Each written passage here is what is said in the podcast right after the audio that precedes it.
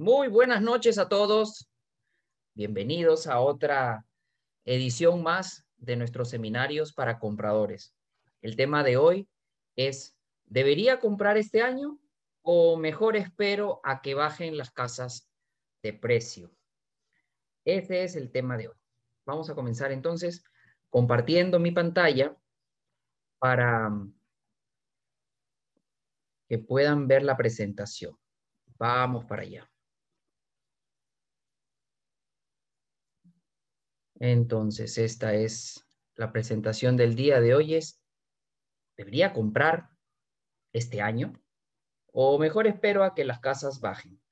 Vamos a hablar de muchas, de muchas razones por las cuales em, no es conveniente esperar, pero lo vamos a sustentar con, con estadísticas.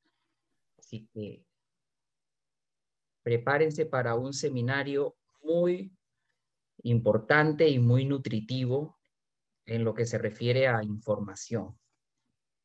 Voy a traer también algo para escribir en la pantalla. ¿Está? Con esto ustedes saben que yo escribo cosa muy simple y muy práctica. Como tener un marcador para pizarra, pero en este caso la pizarra es la pantalla. Entonces, muchachos, nuestros clientes se hacen esta pregunta. ¿Debería comprar este año? ¿O mejor me espero a que bajen las casas? Porque me han dicho que van a bajar. Me han dicho que estamos en una burbuja. No pueden seguir subiendo tanto. Vamos a hablar de todas esas cosas. Y tanto a compradores como a agentes de bienes raíces les va a servir tener esta información, no de lo que tú crees, sino de lo que es basado en estadísticas. Y eso es lo que vamos a compartir esta noche. Entonces, 9 y 02, ¿debería comprar mi casa este año o es mejor seguir esperando a que bajen? Empecemos. A lo largo del tiempo, la persona que compra una casa construye un patrimonio que es 41 veces mayor al de una persona que nunca compró. Esto es una estadística poderosa, porque al final del día, cuando uno se jubila, si comparan a los que se jubilan siendo dueños de casa versus los que se jubilan sin haber comprado nunca una casa, el patrimonio de los primeros, es decir, de los propietarios, es 41 veces, no 41%, 41 veces mayor. Aquí tengo una estadística de la Reserva Federal del año 2016 que dice que el patrimonio promedio de un propietario fue de 231.400 dólares versus el patrimonio de un inquilino, alguien que toda la vida fue inquilino, solamente llegó a 5 mil dólares. Miren esa diferencia. Si solamente fuera por esta razón, ya es buena idea comprarse una casa. Repito, cuando se jubilan, el patrimonio de una persona que es dueña de su casa es 41 veces, no 41%, 41 veces si lo quieren ver en porcentaje, sería 4.100% mayor que el de una persona que solo alquiló. ¿Qué es lo que sucede cuando uno se compra una casa? Cuando uno se compra una casa, tiene una obligación. Entonces, es como un ahorro forzado. Y parte de eso que tú pagas se va al capital. ¿Cuánto de lo que tú pagas en los primeros años se va al capital, un 20%. Supongamos que tú pagas una cuota de dos mil dólares, todos los meses son 400 dólares que van al capital. 200 dólares, 5 mil dólares en un año. Eso es si la casa no sube de precio. Pero las propiedades suben de precio. Históricamente, las propiedades han subido de precio. El comprar una propiedad es una excelente decisión si lo miras a largo plazo. En el corto plazo puede que no, porque los mercados pueden, pueden variar, pero eso no es la forma como se ve la compra de una casa.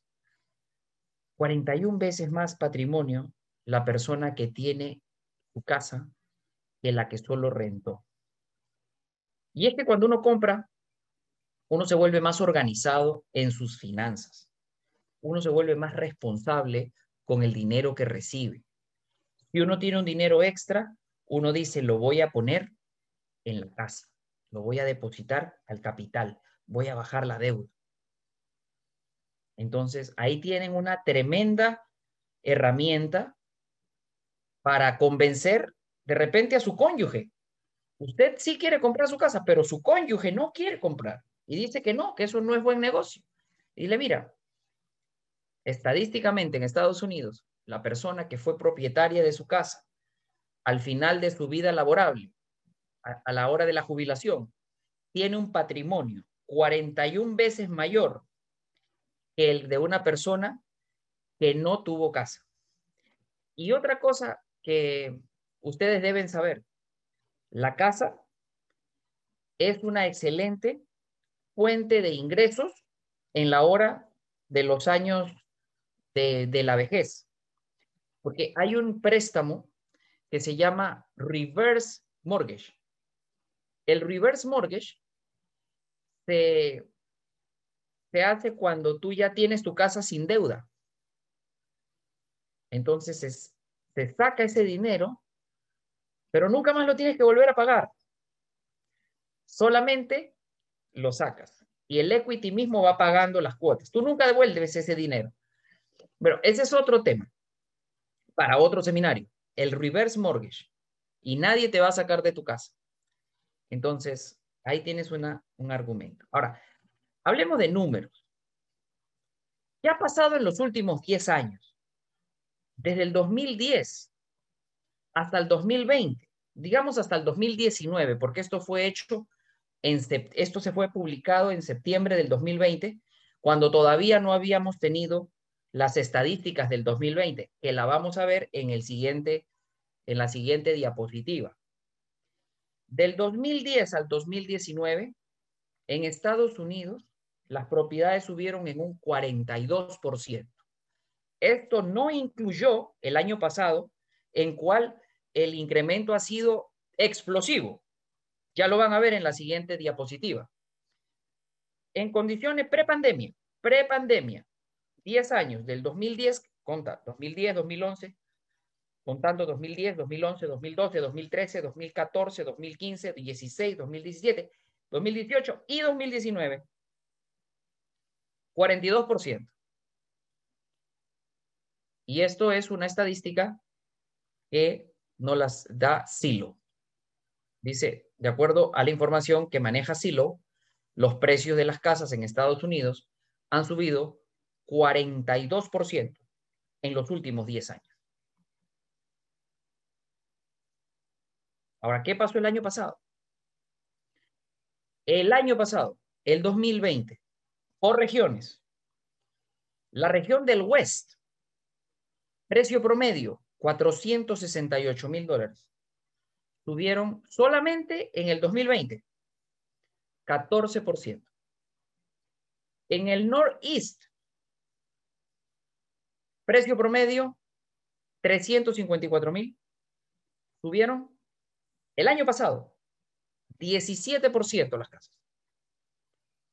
En el sur, que es lo que nos importa a nosotros, todo lo que es eh, South Carolina, Georgia, Florida,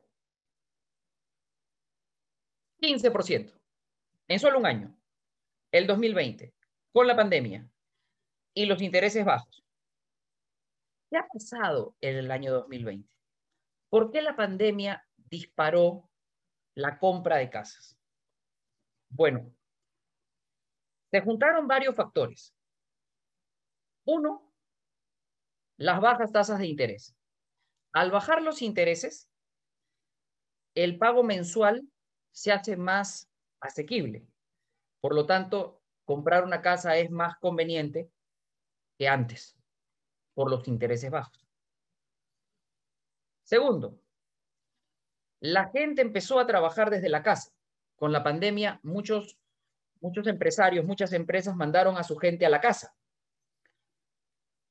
y vieron que no había ninguna diferencia, inclusive a veces hasta que era mejor en cuestiones de productividad que la gente trabaje desde su casa. Entonces ya no regresaron a la oficina. Se quedaron, se quedaron trabajando desde la casa.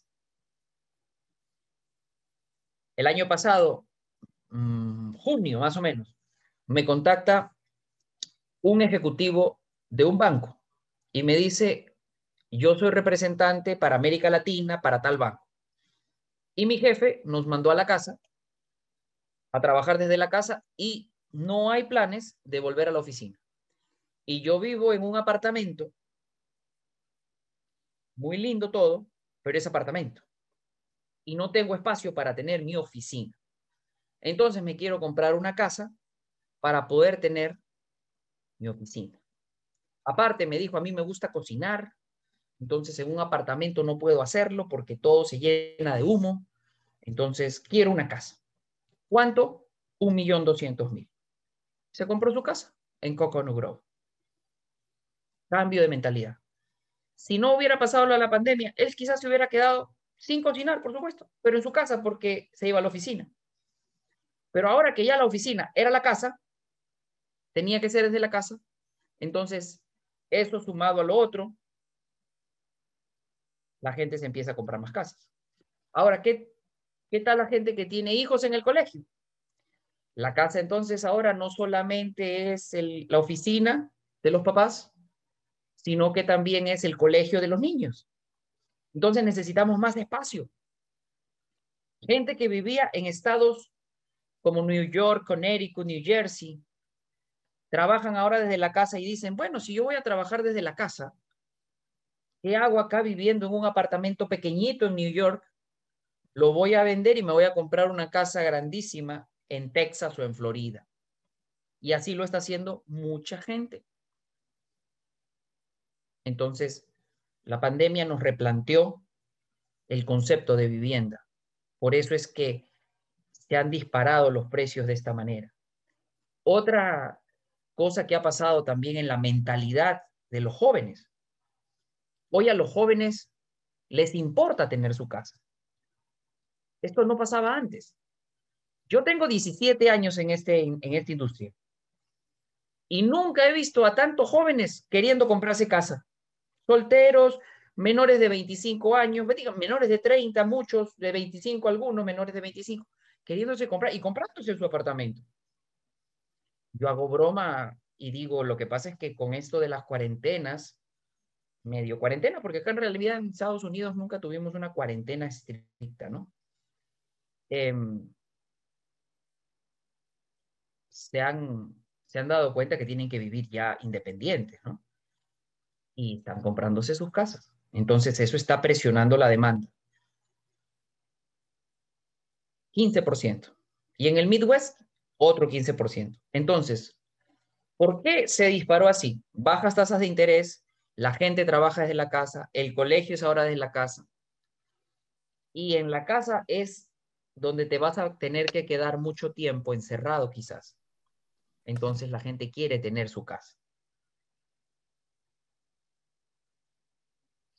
Hasta aquí, algunas consultas de nuestros participantes de la noche de hoy, los 53 que tenemos por Zoom, los 85, 88 que están por Instagram y los 28 que tenemos en Facebook.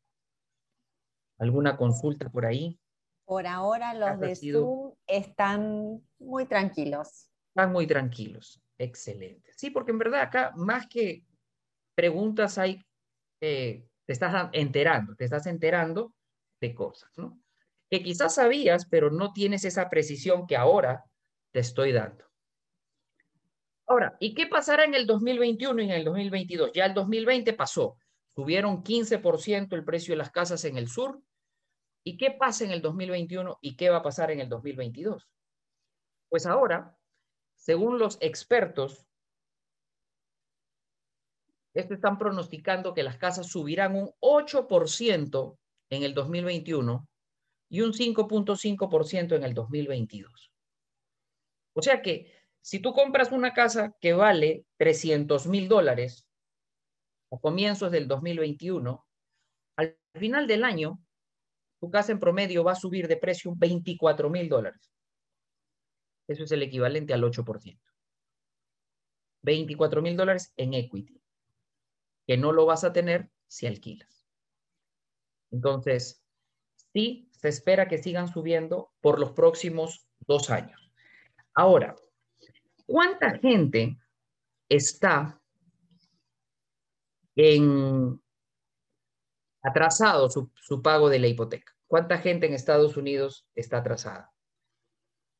Entre 1.8 millones y 2.1 millones de, de propietarios están 90 días tarde o más en sus mortgages a la fecha. Eso no quiere decir que todas esas casas se van a ir a foreclosure, que quiere decir a un remate hipotecario. Aún se vayan todas esas casas, hay tan poco inventario en el mercado, tan poco inventario, que esas casas serían absorbidas rápidamente. Número uno. Número dos, como las casas han subido tanto, no va a haber foreclosures, porque la gente no es boba. La gente vende su casa, le paga al banco y se queda con el resto. Entonces no va a haber una crisis de foreclosures como la que hubo en el 2008. Hablemos de eso.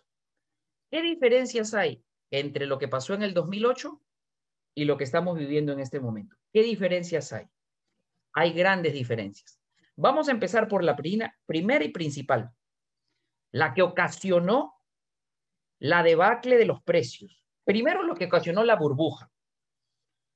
Si me pueden decir nuestros participantes, ¿cuál es el factor número uno para que se produjera la burbuja inmobiliaria de los años 2005, 2006, 2007. ¿Cuáles fueron los factores o el factor principal? Ese quiero, el factor principal que originó la burbuja inmobiliaria del 2006-2007. Los leemos, eh, Mariano. Factor principal y ahí es donde vamos a ver la gran diferencia entre lo que pasó en esa época y lo que está pasando ahora. Porque la gente que no sabe lo está comparando. Lo está comparando con el 2005 y el 2006. Tenemos una primera respuesta. ¿Qué dice? Préstamos sin límite, dice Mónica. Préstamos sin límites.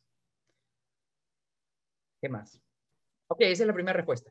Efectivamente, los préstamos sin ningún criterio de suscripción, de underwriting.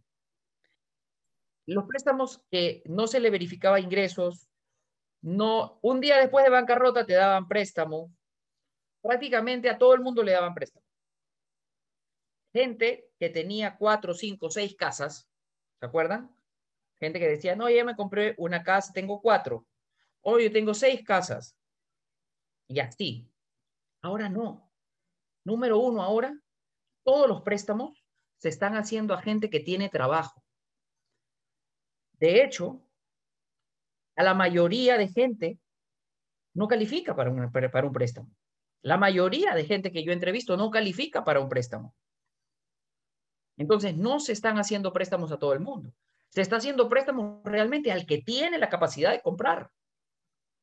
Entonces, no hay ese factor que en esa época se le daba préstamos a cualquiera. Y, todo, y todos los que tú quieras. Todos los préstamos que tú quieras. Tú podías tener cuatro o cinco hipotecas y eras independiente y tenías 500 puntos de crédito. No importaba nada. Eso no es así ahora. Entonces, primera diferencia. No es especulativo. La gente que se está comprando sus casas es gente que está comprando para vivir sus casas. Entonces, esa es una gran diferencia, por lo cual no podemos decir que lo que pasó en el 2005, en el 2006 y en el 2007 va, está ocurriendo en este momento. ¿Algún comentario sobre lo que acabamos de conversar? Algunos comentarios dicen no se precalificaba bien, corruption no se precalificaba bien. bankers. Acuérdense de, claro, acuérdense de la amortización negativa, esos programas locos de amortización negativa, se le daba préstamo a todo el mundo. Eso no pasa ahora. Ahora las reglas son súper estrictas. O sea, si ahora la demanda de viviendas ha subido como ha subido, es por pura necesidad de, de, vivienda. No es porque la gente está comprándose cinco casas para esperar a que suba, dando 0% de down payment. No, estamos haciendo un trabajo bien consciente. Entonces, lo que está subiendo los precios es pura demanda. Demanda versus oferta. Los precios suben cuando mucha gente quiere comprar y poca gente quiere vender. Eso es economía básica. Oferta y demanda. La ley de la oferta y la demanda. Cuando un producto tiene muchos compradores, ¿qué pasa con el precio de ese producto? Sube se acabó. El día que la gente no quiera comprarse casa, ese día bajarán de precio. Pero ¿por qué no parece que van a bajar de precio? Porque estamos viendo los inventarios. Y eso hubiera sido un buen, un buen eh, slide para prepararles. No se me ocurrió. El inventario de casas. ¿Cómo vemos que se reduce? Se reduce. Cada, hay menos casas a la venta que el año pasado. Si hay menos casas a la venta que el año pasado, que ya subieron, ¿tú qué piensas que va a pasar este año? ¿Van a bajar? O sea, ahora hay menos casas todavía. ¿Tú crees que van a bajar? Hay menos. Y mucha gente queriendo comprarlas. No, no van a bajar. Por oferta y demanda, cuando hay poco y muchos quieren, el precio sube. Y si el precio sube, ¿sabes qué pasa? La gente se vuelve más loca y el precio sigue subiendo. Te voy a decir cuál es la psicología del comprador. La psicología del comprador es, cuando los precios bajan, el comprador no compra. ¿Por qué? Porque están bajando. ¿Y qué? Compra, cómprale.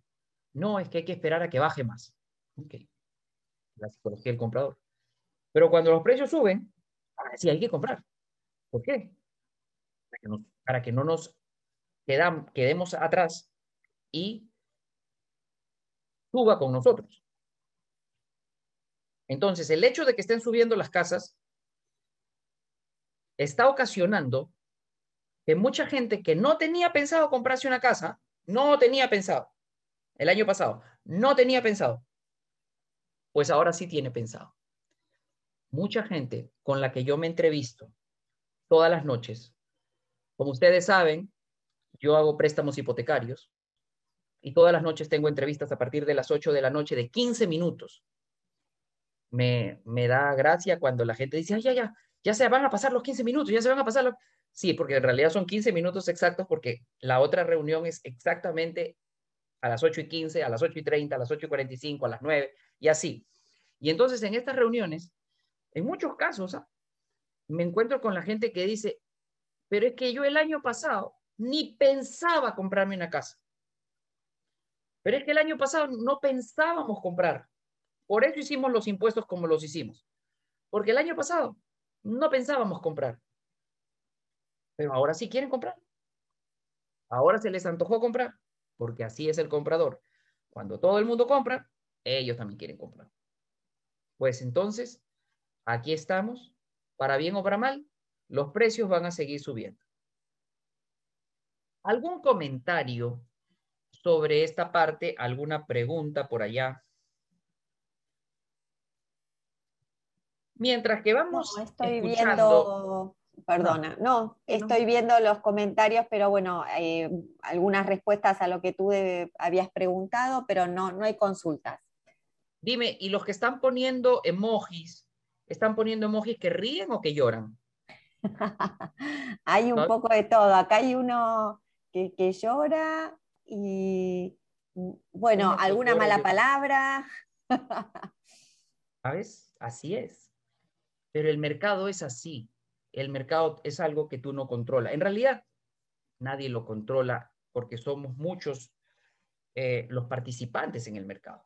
Somos muchos compradores, millones de compradores, millones de vendedores, y no hay forma de controlarlos. No está centralizado. Así pues, entonces no se espera que bajen los precios. Y les iba a decir algo antes de que se me ocurrió hacer el chiste y me olvidé. Ya me va a venir a la mente lo que les iba a comentar.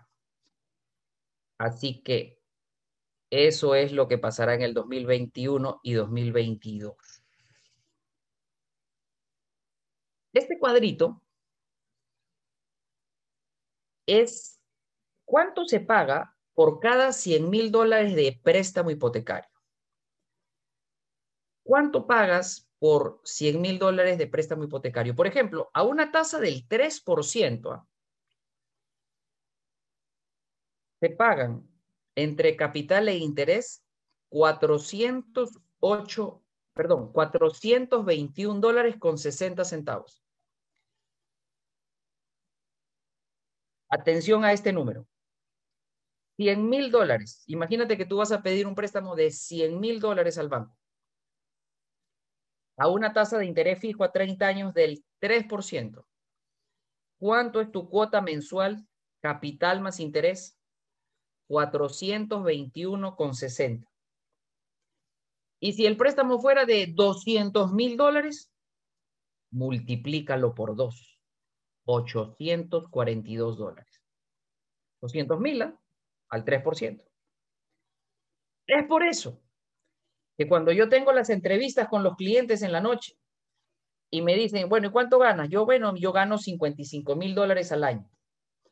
Con eso pueden comprar, porque son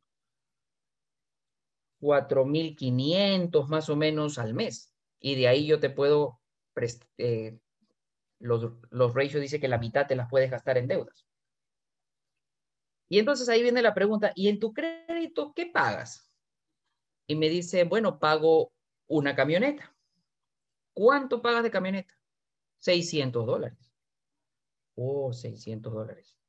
Bueno, eso nos da un golpe en la precalificación.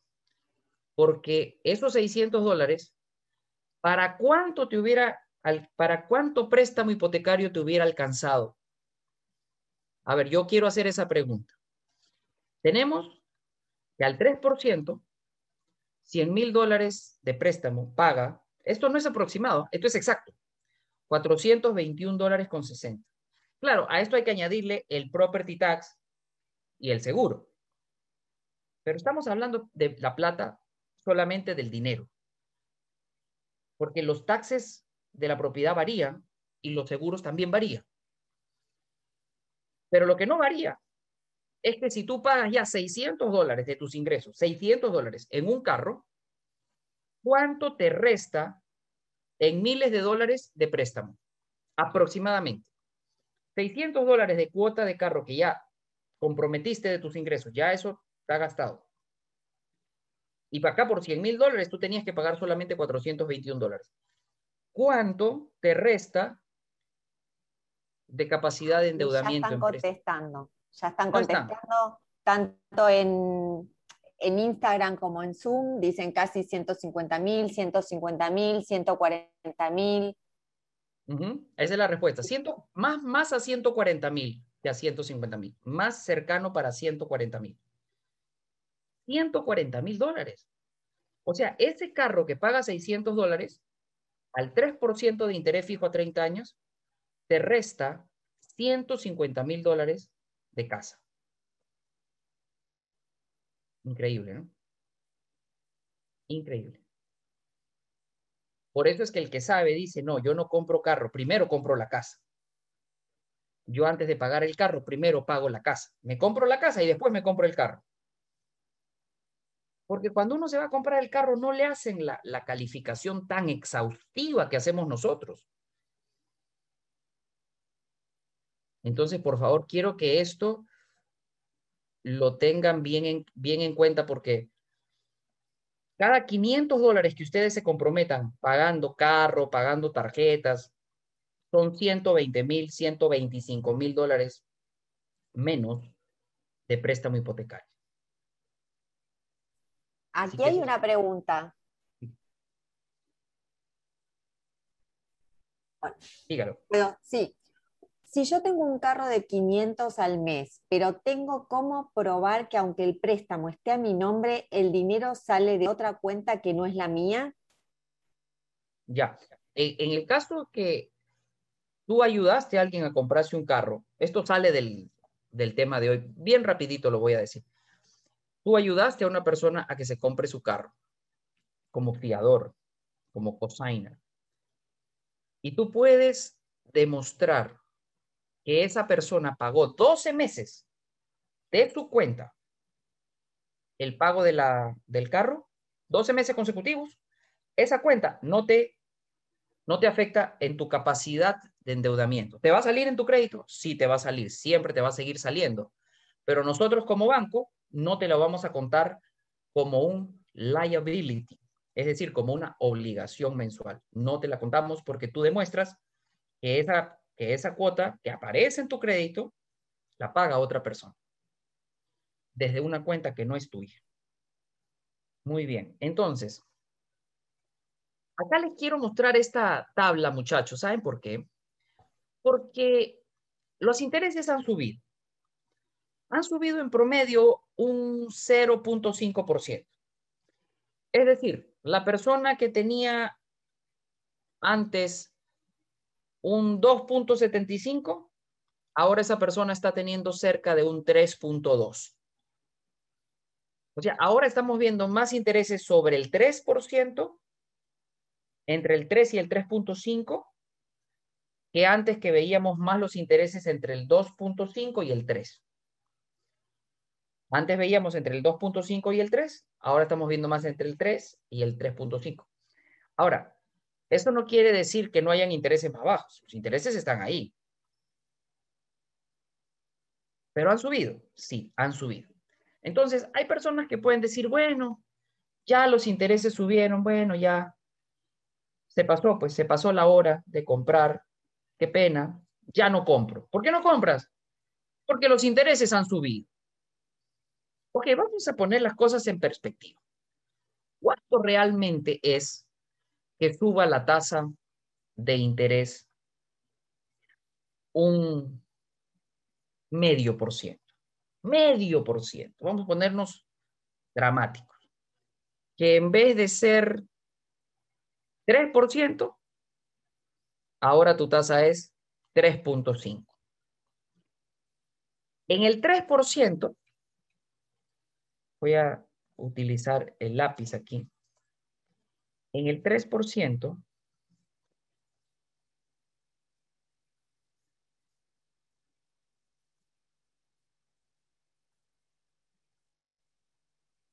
a ver aquí, 3%, teníamos, tenemos una cuota de 421,60. Y al 3.5 tenemos una cuota de 449. ¿Cuánto es realmente en cada 100 mil dólares el impacto de un medio por ciento más de interés? Porque hay gente que se vuelve loca. ¡Oh, el interés! ¿Qué? Que cuando me lo cotizaste en diciembre era 2.75 y ahora es 2.875. ¿Qué ha subido? 0.125 no es nada, son 10 dólares al mes. O sea que hay que poner las cosas en perspectiva. Mira, medio punto del 3 al 3.5 sube el pago de 421,60 a 449,04. En otras palabras, ha subido casi 28 dólares. Casi 28 dólares. Un dólar diario. Entonces tú le vas a decir, supongamos que la casa sea de 300 mil dólares, el préstamo sea de 300 mil dólares. Entonces serían el triple, pues, ¿no? 28 por 3.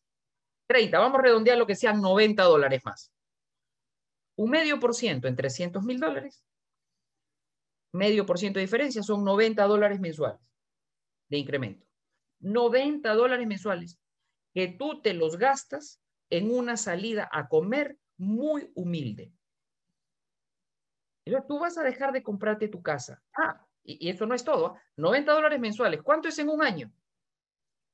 Ah, en un año, pues, 9 por 12, 1080 dólares. 1080 dólares en un año es lo que vas a tener que pagar extra por un medio por ciento más. ¿ah? En 300 mil dólares. Ajá. 300 mil dólares. ¿Y cuánto están subiendo las casas? Se pronostica que van a subir un 8%.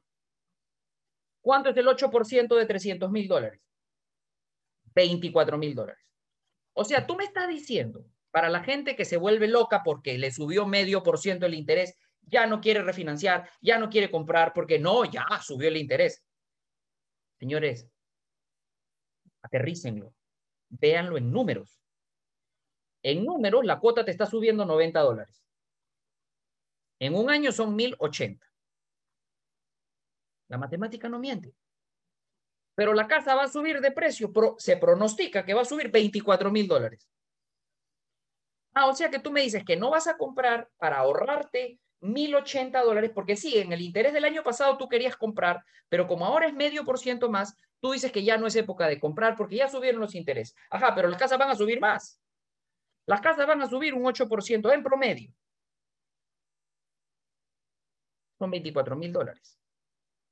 Vamos a suponer que en vez de subir 8, suban 4% nada más. Solo 4%. 12 mil. O sea que tú prefieres ahorrarte mil para perder 12 mil. ¿Dónde está la lógica de eso? No existe.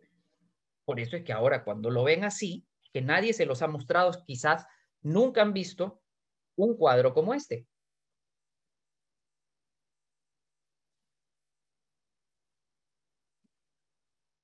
Mucha gente se pregunta, ¿cuánto me va a quedar la cuota? ¿Cuánto me va a quedar la cuota del préstamo? ¿No? Entonces, yo tengo en mi página web, que es www mihipoteca.org. Voy a mostrarle en este momento. Tengo una calculadora de mortgage, perdón, una calculadora de mortgage.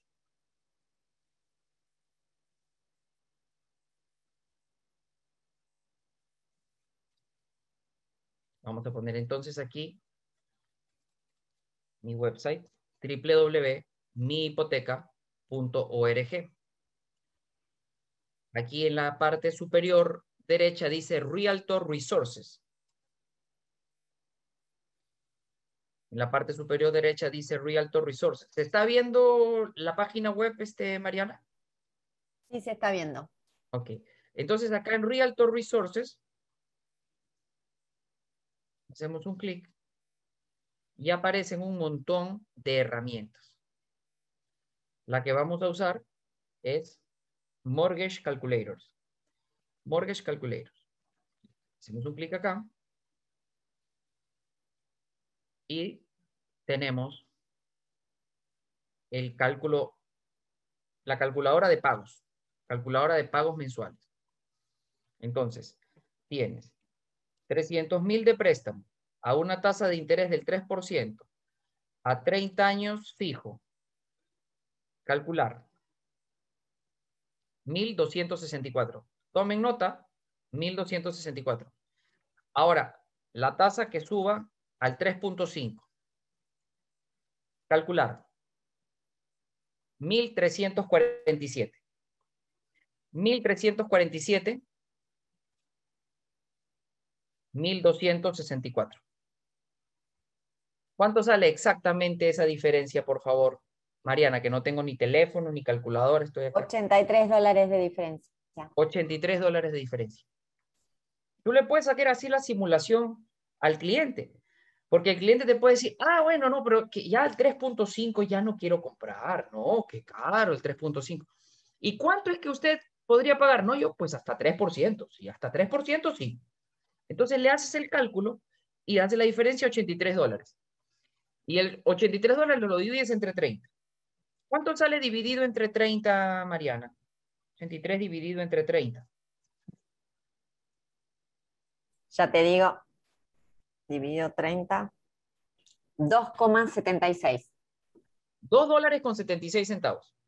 O sea, por 2 dólares 76 centavos diarios, tú no vas a ser propietario, porque ya subió el interés. Bueno, eso es el impacto.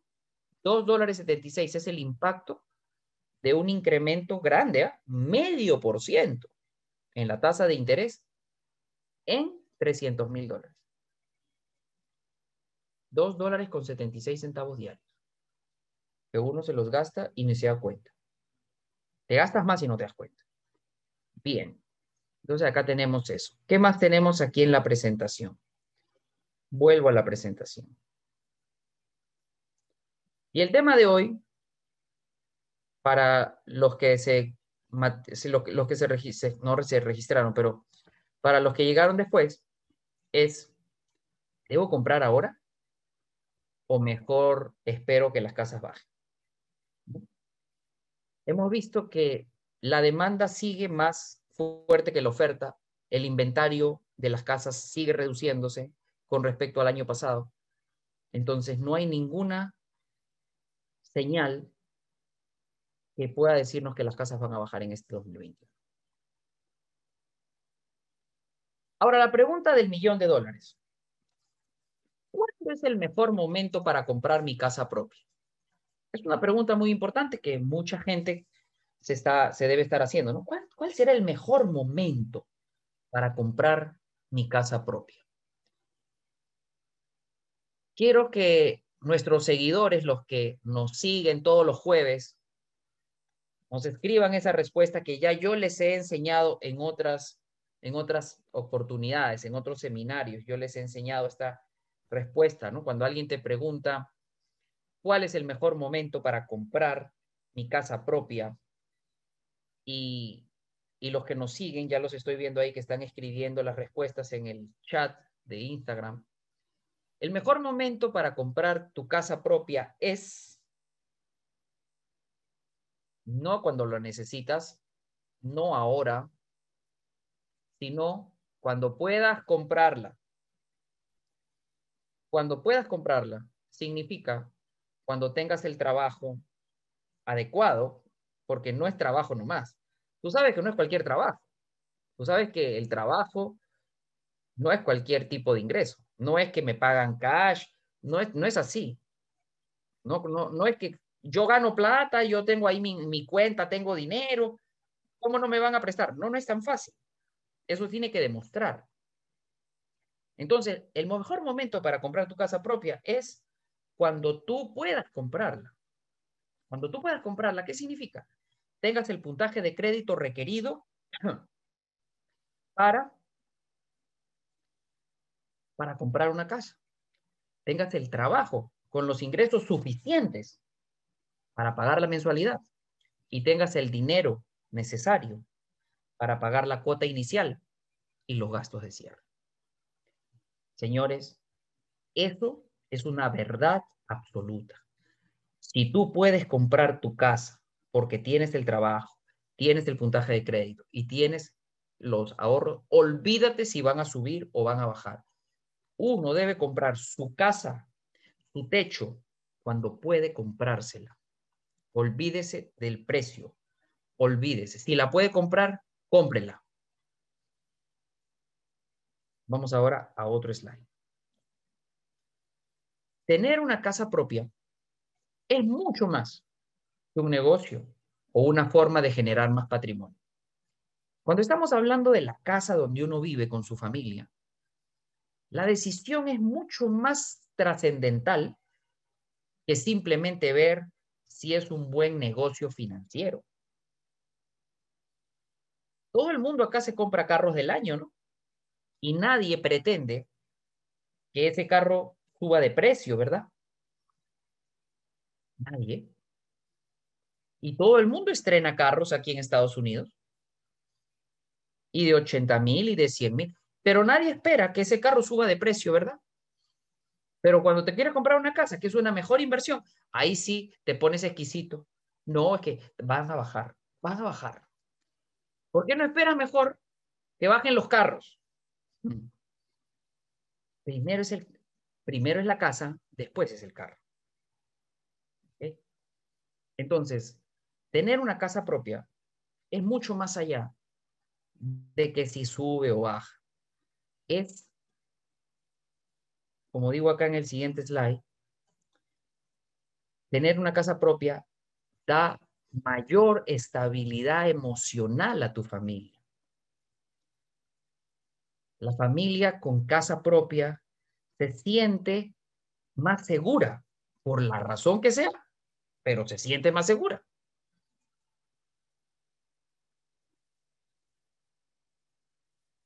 Cuando uno tiene su casa, tiene algo que no tiene el que renta.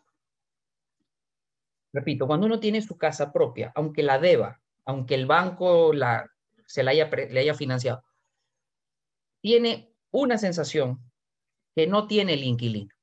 Y es una sensación de pertenencia, una sensación de que esto es mío, un orgullo que no puede tener el que alquila. Es algo psicológico, pero muy importante. ¿Y de qué trata esta sensación también? Puedes hacerle las modificaciones que gustes. Si, quieres cambiar la cocina, pues la cambias. Si quieres cambiar el piso, pues lo haces. Si quieres pintar una pared de otro color, pues lo pintas. No tienes que estar pidiéndole permiso a, a otra persona y haciendo cosas para otro. Y dice, pero ¿por qué no? ¿Te, gusta esta cocina? No, no me gusta. Pero ¿y por qué entonces la cambias? No, pues sí, nosotros estamos alquilados acá. Acá estamos alquilados. No voy a cambiar la cocina para dejársela al, al ¿no? no lo haces. Entonces, esa es una. Otra, no te tienes que mudar porque al propietario necesita vender su casa.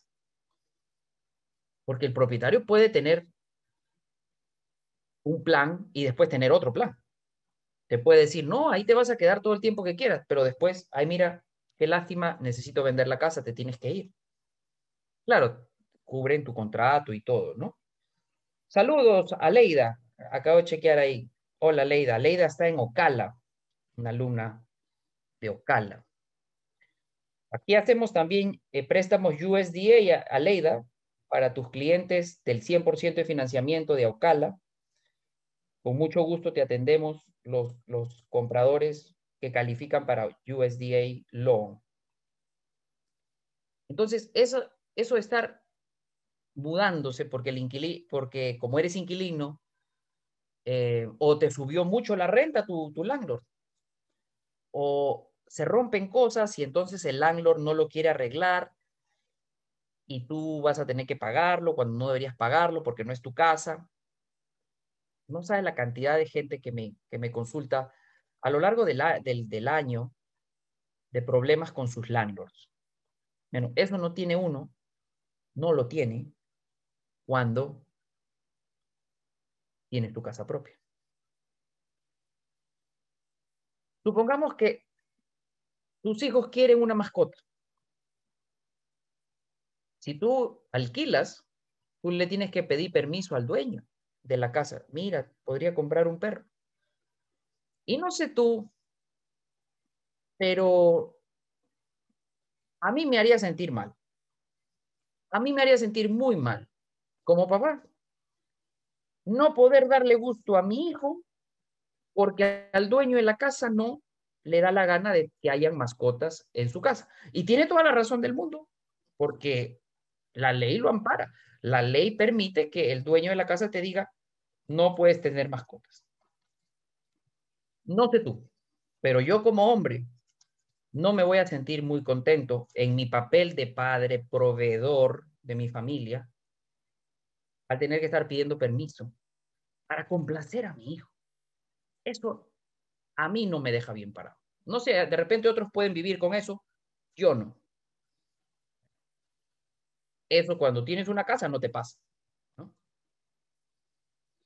Así pues que nos hemos pasado una hora. Voy a dejar estas estos 10 minutos para consultas y, y cualquier tema libre de si debería esperar a que bajen las casas. Y la respuesta es no. No, no deberías esperar a que bajen. Primero porque no van a bajar. Y segundo porque no tiene sentido esperar. Si puedes comprar este año, compra este año. Y para todos aquellos que nos están viendo, nosotros les hacemos unas entrevistas en las noches con 15 minutos. 15 minutos vía Zoom. Y yo te hago la precalificación sin correte crédito. Te digo, si puedes comprar y te doy a grosso modo, el monto por el cual calificarías. Ya si, si tú dices, bueno, sí, es, ese monto nos sirve, ya haces la aplicación en mi página que es mihipoteca.org y ahí sí, corremos crédito y te damos una preaprobación. A todos los que todavía no lo han hecho, los invito a seguirme en Instagram mi cuenta es Mi Hipoteca. En YouTube también tenemos un canal que es como mi nombre, José Antonio Velázquez. También los invito a suscribirse, porque cada jueves tenemos una reunión a las 9 de la noche. Para los que necesiten calificar a sus clientes, el teléfono es el 954, si lo pueden poner ahí en Facebook o en Instagram, 954-444-0930. 954-444-0930. Ahí les va a atender Mariana y ella va a agendar una reunión por Zoom con su cliente y conmigo. Y si ustedes, realtors, quieren estar presentes, mucho mejor todavía. ¿Alguna consulta, comentario? Mariana, podemos mostrarles cómo pueden agendar ellos mismos sus entrevistas, porque eso es una innovación que hemos tenido, que se le ocurrió a Mariana. Dice, bueno, vamos a poner para que ellos mismos se agenden con José Antonio. Sí, sí, podemos mostrar. Si me dejas compartir ¿Qué tengo que hacer? ¿Qué tengo que hacer? Déjame, eh, sale, sal de la pantalla si comparto yo. ¿Te parece bien? Claro que me parece bien. Solo que tengo que ver Aquí está, stop share. Ya. Bien, bueno, primero que nada voy a colocar en el chat de Zoom, después lo, voy a poner también en Facebook, el enlace que yo les voy a mandar cada vez que quieran precalificar a un cliente, me mandan un mensaje de texto al 954-440930. Sí. Eh, y yo les voy a mandar este link. Ahora comparto yo pantalla. Bien, ese link de Calendly los va a llevar a esta, eh, a esta página. Yo voy a poner la hora. Ahí está. Aquí ustedes van a ver la disponibilidad del mes de José Antonio, que como ya saben, las entrevistas siempre son entre las 8 y las 10 de la noche. Por ejemplo, bueno, mañana ya quedan solo las, las últimas, las que Solo algunos corajudos tienen la entrevista por la noche, pero si las quieren ocupar, José Antonio hace la entrevista. Y aquí tenemos... Por ejemplo, el lunes ya tenemos ocupado de 8, a de 8 a 9. Exacto. Por ejemplo, bueno, vamos a ir para ocupar la del 9. Hacen clic, confirman y aquí donde dice nombre, va el nombre del cliente, de la persona que va, que va a aplicar, porque a veces el que hace la entrevista es el realtor. Vamos a poner nombre del cliente. Nombre del cliente. Nombre del cliente. Luego va el email del cliente. Perfecto. ¿sí? Y aquí, donde dice add guest, iría el email del realtor, bueno, iba a quedar así, o de cualquier persona que, em, perdón, Quiera participar. que quiera participar. Claro, si son varias personas, de pronto el marido está de viaje y participa desde otro lado, se pone ahí todos los emails. Aquí va el celular del cliente, Celular siempre del cliente, la dirección también del cliente Ajá. y luego el nombre del realtor y el teléfono del realtor. ¿sí? Ya. Estos serían los campos que hay que completar. Le damos Schedule Event. Ah, bueno, acá Claro, no, ahí, ahí no nos va a dejar eh, porque Ahí está. tenemos que ponerle un email, ¿no? sí, o puede quedar en blanco, si no. Ya, ¿eh? y acá tiene que al haber, voy a email no poner, puede quedar en blanco, claro. Ya info está, mi info hipoteca. y ahora hacemos clic. Y ya queda confirmada. Y va a llegarle un email a cada una de las personas que, que pusimos la dirección de email que dice que está confirmada la reunión con José Antonio Velázquez y en ese email está el enlace de Zoom, así que es muy importante conservar ese email porque a veces uno dice, ah, yo me acuerdo, elimina. Puede hacerlo el realtor, claro que lo sé. Est- Estoy este, leyendo, Sí. perdón que te atropelle. Estoy leyendo que lo, si me preguntan, ¿lo puede hacer el realtor? Claro, tú mismo puedes hacer el, el, el schedule, o sea, el- la agenda de la entrevista a tu cliente. Tú mismo, realtor, te metes y le haces la, el- la cita a tu cliente. Y, perdón, ahí, Mana, tú dijiste, y es muy importante que ustedes guarden ese email. Y ahí te, te, te, te atropellé. Sí, no, no pasa nada. Eh, sí, que guarden el email porque en ese email está la entrevista de Zoom. El- el Entonces, enlace está de Zoom enlace de Zoom, perdón, claro, exactamente. Así que bueno, es así de sencillo. Eh, hoy un- uno de los realtors que con el- los que siempre trabajamos tuvo algo- una duda porque ya estamos innovando, entonces me llamó, yo le mostré cómo hacerlo y ya ahora va a seguir haciéndolas solas. Así que llámenme, me avisan, yo los llamo Les enseñamos. y, claro. y va a ser bastante más ágil esta, esta forma. De todas maneras, el que no se anima siempre tiene la opción de llamar o escribir. Claro. Y otra cosa también lo podemos hacer desde Instagram.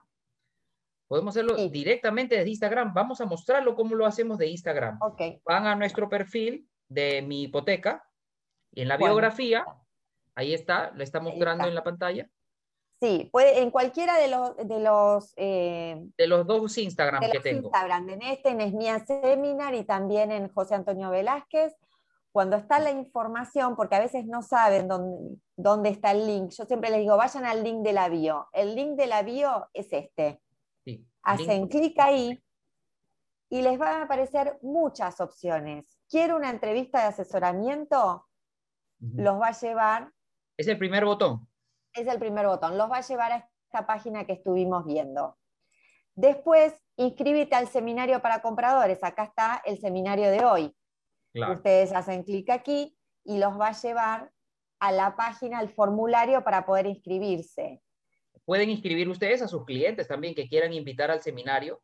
Ustedes lo pueden inscribir. Le dice, dame Aquí- tu email a tu cliente, dame tu email y yo lo, y, y tú, que eres el realtor, lo registras al, al seminario de compradores. Aquí también sigue el botón de seminario para Realtor, si se quieren inscribir o quieren inscribir a alguien para el seminario del próximo jueves.